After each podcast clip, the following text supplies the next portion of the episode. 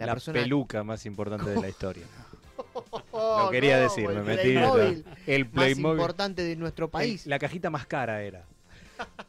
O sea, tenías el, el- el barco, viste, de los piratas, Claro. que era carísimo todo. cari- y después la cajita de Aldo venía ahí. Es verdad. Aldo Lima y toda la información musical de estas últimas dos semanas, como mínimo, ¿no? Me gusta mirar el piso cuando voy a la peluquería y veo la, la cantidad de pelo que saca el tipo cuando barre y me miran como diciendo, Joder, mí me "¿Dónde da lo loca. que- ¿cuánto hace que no venís? Me, me pregunta, dos por tres, pregunta, ¿cuánto hace que no venís? Vine hace dos semanas. Sí, claro, hace un mes. Bueno, eh, si tienen deudas no se preocupen, porque quien también tenía deudas era John Lennon. Epa, John Lennon debía, debía y tuvo que ponerse porque perdió el juicio, ¿no? Contra un, un reconocido empresario discográfico que le hizo juicio por plagio. Dijo, che, el tema que hiciste para Abbey Road, eh, Come Together, es un, un afano a un tema de Chuck Berry. Al tema eh, You Can't Catch Me. Sí, así que a Morris Levy, John Lennon le tuvo que decir, bueno, voy a hacer un disco que va a tener covers que son pertenecen a Big Seven, que es la empresa de este Morris Levy, porque te tenía que pagar. ¿Y qué hace Lennon para hacer este disco? Que salió un 17 de febrero de 1975, lo llama a su amigo Phil Spector. Pero ¿qué pasa? En ese momento estaban los dos de joda, porque la verdad andaban de gira, se podría decir, ¿no?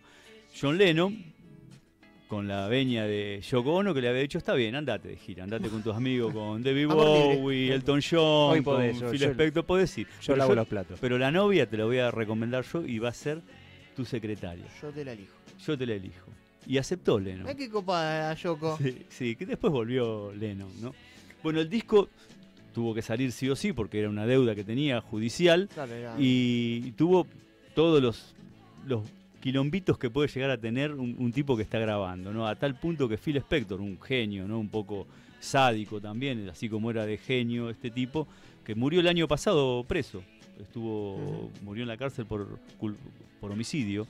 Eh, se, cuando terminaron de grabar el disco, se fue con todas las, eh, con todas las cintas.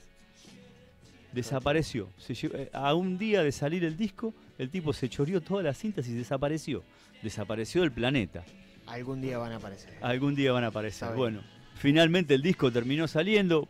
Palos por todos lados para la, para la crítica, porque dicen que es un disco malísimo, pero termina siendo en el repertorio de la discografía de John Lennon quizás uno de los mejores. Estamos hablando de rock and roll, ¿no? este disco Sí. emblemático con esa Alguna vez tapa hablaste de la tapa también, ¿sí? de la Bueno, tapa, sí, tremenda tapa de, de- de- de rock, de rock and roll, ¿no? Ese Lennon ahí, hippie, eh, joven, apoyado en esa pared, bien londinense, ¿no? La, la imagen.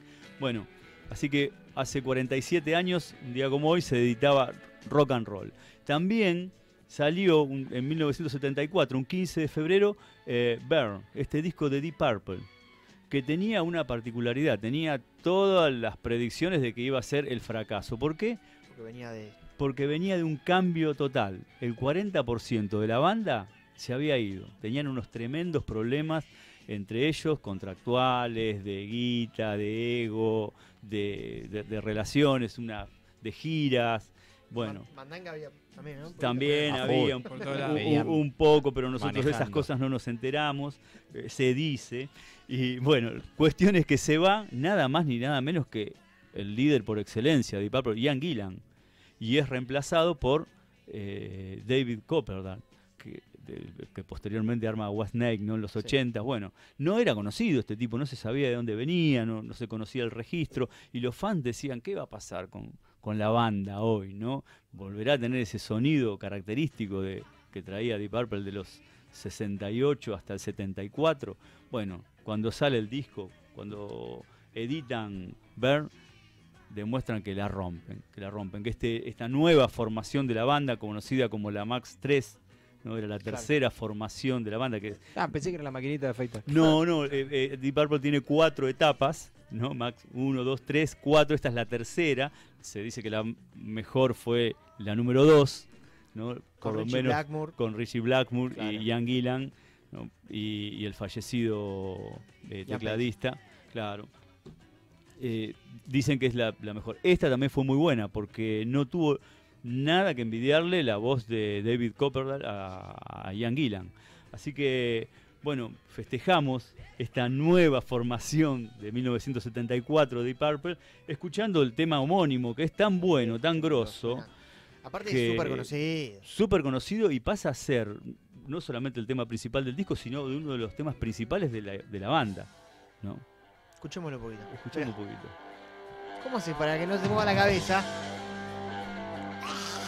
Y nos vamos con esto, escuchando Deep. Purple. Muchas gracias a todos